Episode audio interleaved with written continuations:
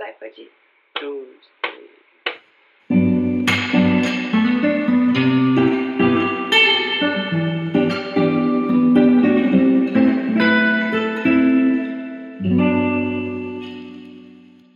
Hello, amigos! Sejam bem-vindos a mais um episódio de Falar e Mar. Se você não me conhece ainda, oi, eu sou a Mari e te recebo nesse canto com todo carinho. Carinho especial essa semana, porque eu tava com muitas saudades de gravar, de recitar essa minha frase de boas-vindas, então eu tô sorrindo, eu acho que vocês podem sentir pela minha voz. Mas eu fiquei quase um mês sem aparecer e um mês é bastante coisa, né? Então eu resolvi que tava na hora de aparecer aqui e dar as caras. Antes de eu começar o meu papo da semana, eu queria te lembrar de seguir Falarimar no Instagram, é Falarimar, e por lá a gente sempre troca ideia, fala do episódio e também de muitas mais coisas. Além disso, você pode seguir Falarimar na plataforma que você estiver ouvindo, e se for o Apple Podcasts, você ainda pode deixar uma review, que me ajuda bastante a alavancar esse meu projeto. Então, acho que é isso. Resolvi aparecer aqui até porque ontem um amigo meu me mandou mensagem falando que ele tinha umas papeladas para resolver, burocracias e tal, e que ele sempre faz isso ouvindo falar e mar, mas que ele já tinha ouvido todos os episódios, que eu não atualizava o podcast há um mês e que ele queria até fazer um podcast ao vivo comigo pelo telefone. Mas eu fiquei pensando sobre isso, né? Às vezes só dar as caras e falar como eu tô, o que eu tenho pensado é suficiente. Alguns de vocês são muito fofos e me acompanham semanalmente na programação normal, então eu não queria deixar vocês mais órfãos do que vocês já estão. Além disso, na semana passada, eu acho, a gente estava lá pelo Instagram e o Spotify lançou a retrospectiva do ano e eu fiquei muito honrada, muito emocionada em ver que o Falar Mar esteve entre os podcasts mais ouvidos de muitos de vocês. Tipo, realmente muitos, assim. Eu acho que eu não imaginava, não estava pronta. E, gente, até hoje é uma loucura ver meu nome lá no Spotify e tal. Enfim, então eu queria agradecer imensamente a todo mundo que me acompanhou nesses seis meses, acho que uns seis meses, um pouco mais de Falar e Mar.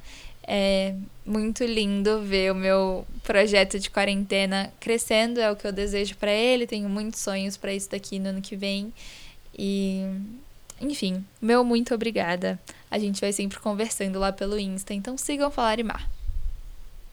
Nessa altura do campeonato, vocês já sabem que esse podcast é tipo o meu espaço de autoexpressão, é quando eu consigo documentar e também organizar as minhas ideias. E também é um espaço que eu me conectei com muitas pessoas, e por isso que é tão especial, né? E eu acho que essa é uma das coisas. Talvez eu só aparecer aqui e dar as caras sem grandes insights é um jeito de lembrar para vocês que Tá todo mundo passando por coisas e especialmente esse ano tem sido um ano muito difícil.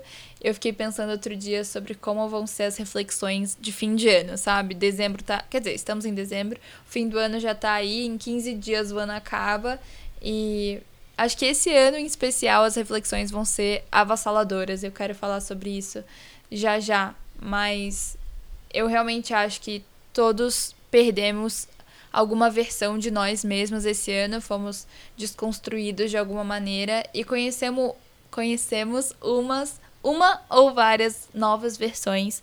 Eu sei que foi um ano muito marcante para mim, assim, sabe? Quando você pensa, tipo, anos importantes na sua vida. 2020 com certeza foi um deles.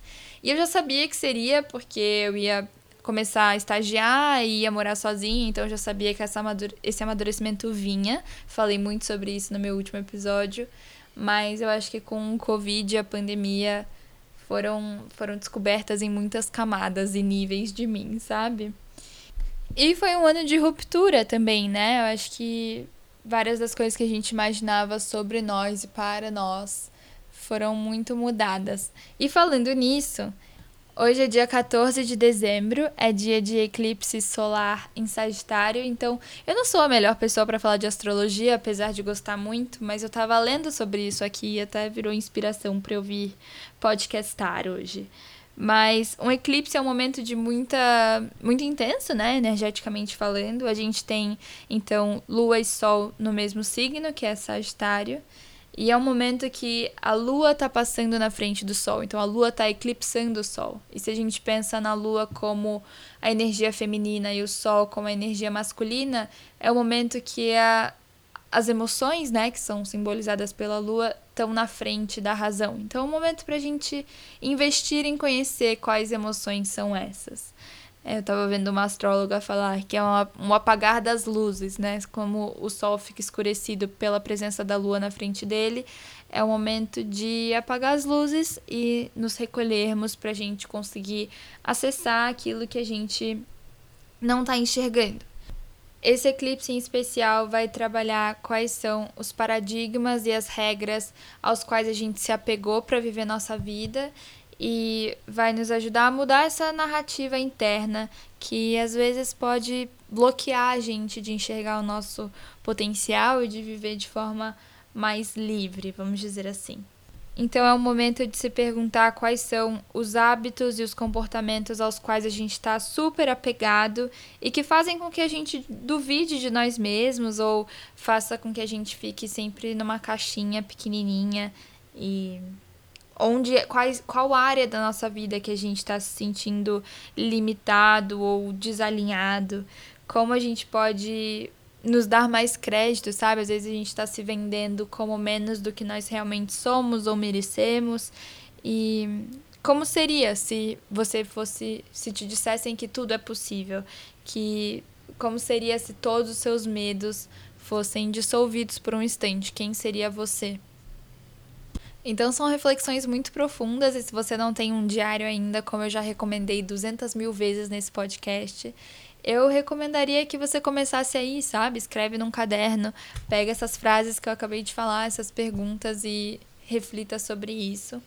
É uma das coisas que eu tenho refletido muito em terapia e aí a gente entra né, na parte do update mas eu tenho pensado sobre como essa coisa de amadurecer e tudo mais tem sido ótima. E se você não ouviu o meu último episódio, meus dois últimos episódios, que eu falei muito sobre tá com o pé no chão, tá mais centrada, eu.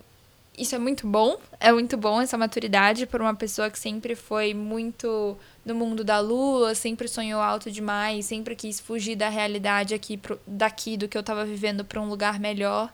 Eu tenho pensado muito sobre como isso é bom, mas também como eu tenho pagado um preço por isso, sabe? Eu sinto que toda essa maturidade me deixou meio casca grossa demais. E agora eu preciso me reconhecer como essa pessoa que é madura, mas não deixar que ela me deixe muito blindada de todas as emoções, de toda a espontaneidade da vida, de toda. Sei lá, eu sinto que eu era mais serelepe, sabe? E não ser serelepe eu acho que é de uma postura mais adulta, mas ao mesmo tempo eu. Eu tô me sentindo meio blindada de espontaneidade, sabe? Eu sinto que eu era mais corajosa, eu sinto que eu era mais eu, não, eu sei lá, eu sinto que eu ligava menos, ou que eu pelo menos. Acho que eu não ligava menos, mas que eu pelo menos topava correr o risco. E agora eu me pego. Me pego muito apegada a coisas muito pequenas e num overthinking maluco de coisas que só acontecem dentro da minha cabeça e eu não consigo colocar em prática, assim. E aí eu acho que o resultado de tudo isso é que eu fui me podando ao longo do tempo e perdi um pouco dessa espontaneidade. Não sei se é medo de ser julgada, não sei se é encontrar o equilíbrio entre a maturidade e a espontaneidade da juventude, mas uma das frases que uma frase que a minha psicóloga me disse que eu gostei muito, achei muito simbólica, é que eu acho que eu venho há um tempo sonegando partes de mim para não pagar o preço de ser por inteiro. Forte, né? Mas é isso. Talvez nesse eclipse eu consiga retomar essas partes de mim e tentar dissolver um pouco desses medos que estão me podando, ou dessa casca grossa da maturidade que tá me fazendo esquecer que eu também sou jovem e que tá tudo bem, e que tá tudo bem ser do jeito que eu sou, e que tá tudo bem me expressar, e tá tudo bem querer coisas, e tá tudo bem ter desejos e tesões, e. Enfim, e ser serelepe, rir alto e não ser tão casca grossa, sabe? E aí, na contramão disso, que talvez seja o que justifique eu estar tá cada vez mais casca grossa, é, como sempre, o momento da medicina que eu estou, né? Eu não sei qual foi a última vez que eu atualizei vocês e em qual parte do hospital eu estava rodando, porque cada uma das áreas da medicina me despertam certos sentimentos. Mas eu lembro que eu falei no Instagram sobre o período que eu tava na ginecologia e obstetrícia e eu tava passando pela parte de cânceres, primeiro na mastologia com câncer de mama e depois na oncologia mesmo ginecológica com câncer de qualquer lugar ginecológico. E foram foram áreas muito difíceis para mim, assim, é, não de ficar deprê e, ah, meu Deus, mas de ser colocada frente à fragilidade da vida, mulheres muito jovens com problemas muito sérios, histórias muito reais, assim. E aí eu tô até lendo um livro muito bom, que eu também vou falar dele mais pra. Ah, vou falar dele agora. O nome do livro é Talvez Você Deva Conversar com Alguém. É da Lori Gottlieb. Não sei como fala o nome dela, mas eu vou postar no Instagram uma foto do Instagram do Falarimar. E a autora é uma terapeuta e eu sinto que é um livro sobre tipo os bastidores de fazer terapia, assim, porque é a terapeuta opinando sobre as coisas que os pacientes dela falam e correlacionando o que eles falam com a própria vida dela e também ela na terapia e no meio de tudo isso ela conta histórias marcantes e explica um pouquinho do processo de ser terapeuta. E aí óbvio que tem várias frases de efeitos ótimas e várias crônicas perfeitas que, enfim, são metáforas e analogias para a vida real de todo mundo. Mas uma das frases que ela falou que eu acho que se relaciona mais uma vez com os episódios anteriores que eu fiz sobre amadurecer e botar o pé no chão, ela escreveu que existe algo nas histórias reais que eu estou vivenciando pessoalmente que me seduz e faz com que as coisas imaginárias pareçam tênues. E eu me relacionei muito com isso, porque, como eu disse, eu era a menina que vivia no mundo da lua e no mundo que não era a minha vida real. E estar no hospital, na medicina, cada vez me traz mais com o pé no chão e em contato com essas histórias que são super, mega, hiper reais. E aí, falando sobre os meus sentimentos, o trecho que eu queria ler oficialmente para vocês sobre emoções humanas é o seguinte. Vou ter que dar um spoiler sobre o livro e a vida dela, mas antes dela ser terapeuta, ela era jornalista e ela escrevia para séries da NBC, então ela fazia o roteiro e tal. E aí, para uma das séries, que era de contexto de medicina, ela teve que acompanhar um médico. E ela ficou fascinada porque era tipo acompanhar a vida real de um médico era ter contato com histórias reais, e o que ela fazia, na verdade, era criar histórias fictícias. Enfim, aí ela vai fazer medicina, e depois tem o plot twist da medicina também, mas nesse momento da história, ela está escrevendo sobre o primeiro ano de faculdade dela e as aulas de anatomia em que ela tinha que lidar com cadáveres. E aí ela escreveu assim: Falamos por um bom tempo sobre a vulnerabilidade dos nossos cadáveres, expostos à nossa vontade cortados, esmiuçados, milímetro por milímetro, suas amostras literalmente colocadas sob um microscópio ao removermos seus tecidos. Mas os verdadeiros vulneráveis éramos nós, ainda mais por nossa resistência em admiti-lo. Éramos alunos do primeiro ano, questionando se poderíamos nos aventurar nesse campo. Jovens vendo a morte de perto. Estudantes que não sabiam o que fazer com as lágrimas que derramavam, às vezes, nos momentos mais inesperados. Eles haviam nos dito para prestar atenção às nossas emoções, mas não estávamos certos de quais eram essas emoções ou de que fazer com elas. E o trecho inteiro é lindo, para, enfim, do que continua disso, mas é só um recorte de como é fazer medicina. É, o paciente que é o vulnerável, o paciente que é o doente, mas o médico é muito impactado quando ele está lá vendo aquele paciente, tratando aquele paciente, ouvindo a história daquela doença, a história daquela família. E eu tô agora na clínica médica. E a clínica médica é tipo medicina geral, assim. E eu comecei o meu internato, comecei o meu quinto ano de medicina fazendo cirurgia, e depois fazendo urgência e emergência, e depois fui para pediatria, e depois fui para obstetrícia. Na cirurgia e na urgência, são áreas de muito procedimento. São áreas que o paciente chega com uma queixa, a gente opera, a gente resolve. E é muito mais que isso, mas enfim, simples, né? O estereótipo clássico do que é ser cirurgião.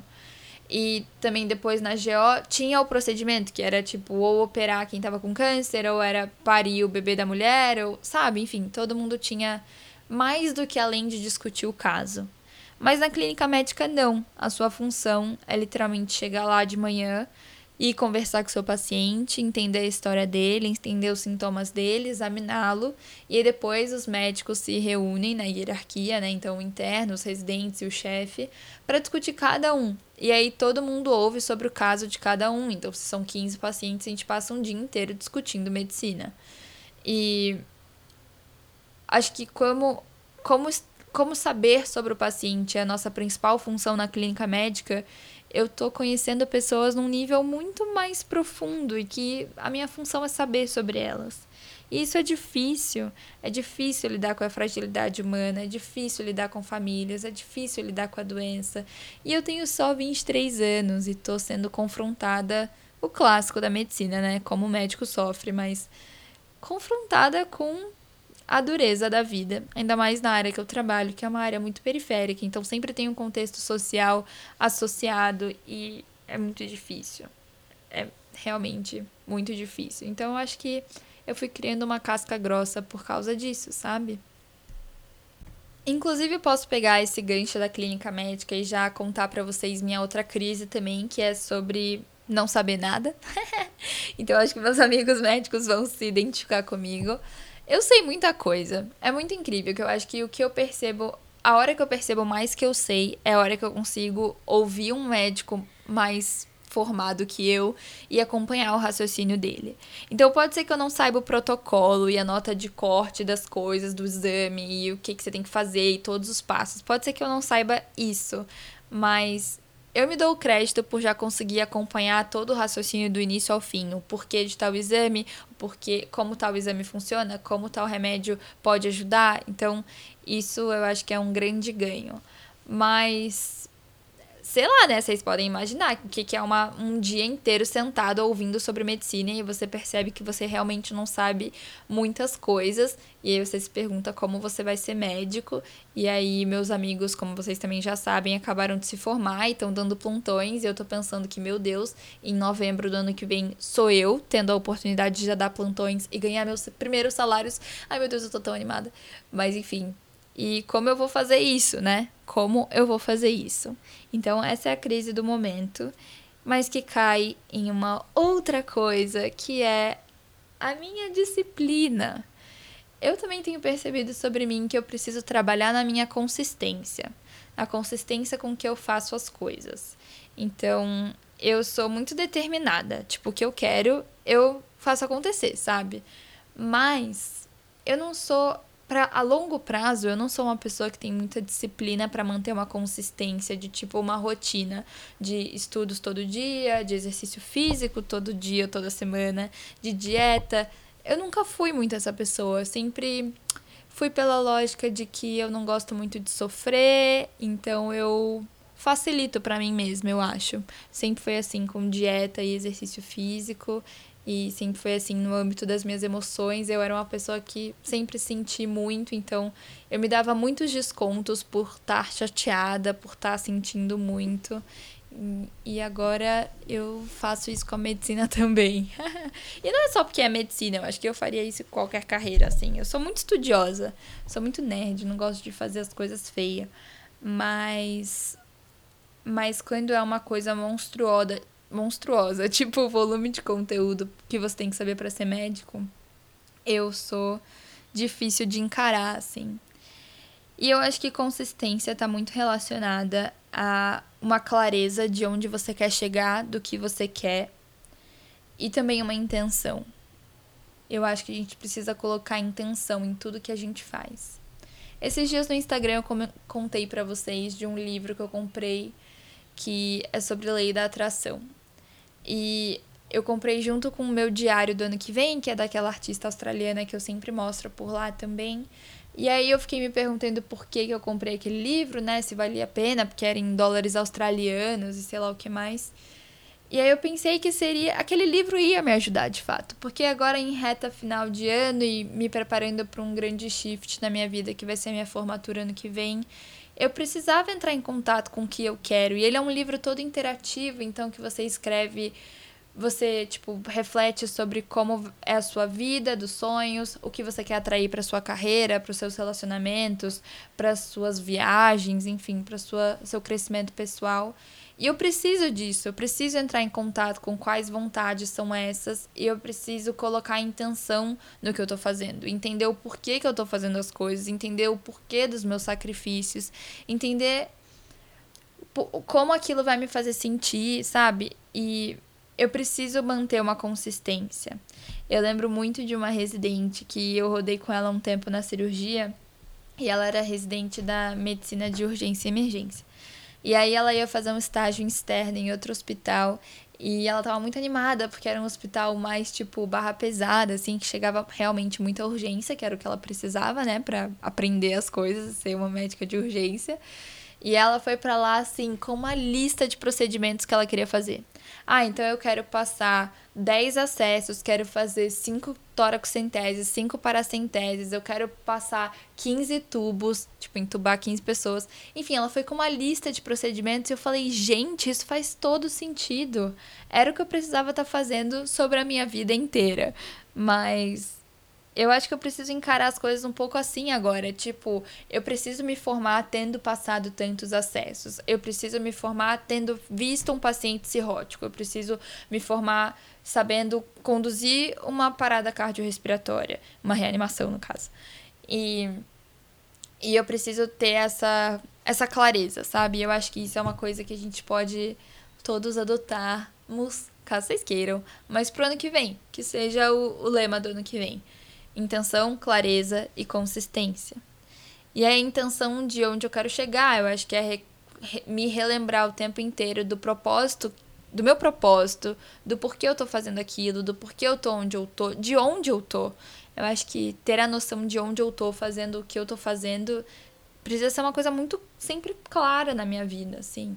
É, eu tô tendo contato muito próximo, a minha cunhada, ela tá prestando vestibular de medicina e cara, entrar em medicina é muito difícil e eu acho que tá vendo ela já, né, tentando há alguns anos é me relembrar do que eu passei também e do porquê eu queria e assim, todas as minhas críticas à medicina e ao vestibular em um futuro episódio, mas preciso me relembrar do que eu tô fazendo, preciso me relembrar que eu tô me formando e tô cada dia um dia para adquirir conhecimento e enfim, precisa ser levado em conta, sabe?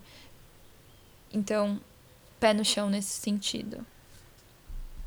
E aí vale para todas as outras coisas, né? Essa coisa da intenção foi a minha médica também uma vez falou para mim. Acho que eu contei um pouco dela no episódio sobre corpo.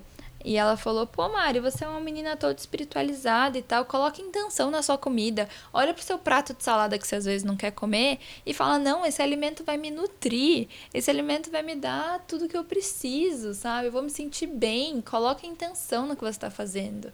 Preciso colocar intenção nas minhas relações também. Que relações são essas? Quem eu quero por perto? O que, que eu quero nutrir? O que, que eu quero é, tirar de cada uma? Quem é que me faz bem? O que é, o que, qual é a rotina que me faz bem? Ter vindo morar sozinha foi muito isso também, né? Tipo, ah, jantar que horas me faz bem? Comer o que me faz bem? Fazer qual tipo de exercício me faz bem? Cuidar do meu espaço de que forma me faz bem? Então, sempre um constante autoconhecimento cada vez mais profundo. Caraca, gente, tô falando muito. Mas, enfim, talvez esses sejam os meus mantras para 2021, que vai ser intenção, clareza e consistência. Vocês aprovam? Vamos, vamos tornar isso uma coisa coletiva. Não me deixem sozinha, aquelas, né? Caminhando para o fim desse episódio, eu queria pegar o gancho da intenção, propósito e tudo mais para contar para vocês sobre a minha nova tatuagem, que eu estou apaixonada e ela é especial demais, então ela merece menção honrosa nesse podcast. Eu tatuei as siglas da frase Treat People with Kindness, que significa trate as pessoas com gentileza, e essa é a frase, slogan, lema do amor da minha vida, que é o Harry Styles, meu artista favorito, ex-One Direction.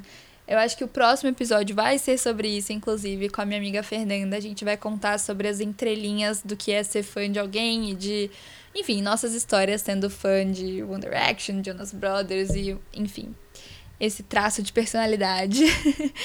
e a minha tatuagem, ela é trate as pessoas com gentileza no braço, bem perto da mão. E eu acho que é isso. É sobre intenção também. Tem essa pegada samaritana de ser médica e estender a mão, e quando eu estender a mão, estender com gentileza. Eu acho que é uma coisa nos números, no fluxo da medicina, é uma coisa que não é tão difícil de esquecer. Eu achei que era absurdo tratar alguém mal, mas às vezes não é absurdo, não, galera. E a gente faz sem perceber. Então, é o meu lembrete para isso. É a minha deixa para dizer para vocês ouvirem o próximo episódio sobre One Direction e Harry Styles. E é a novidade da minha vida que eu tinha para contar, dos meus updates. é, Acho que é isso, amigos, que eu tenho para dizer. Não sei nem que cristal colocar num episódio como esse, então acho que eu só vou me despedir por aqui e dizer que é bom conversar com vocês sempre. Apareçam no Instagram, é falarimar. A gente se vê na próxima. Mil beijos. Agora foi. Toca pra mim aquele finalzinho.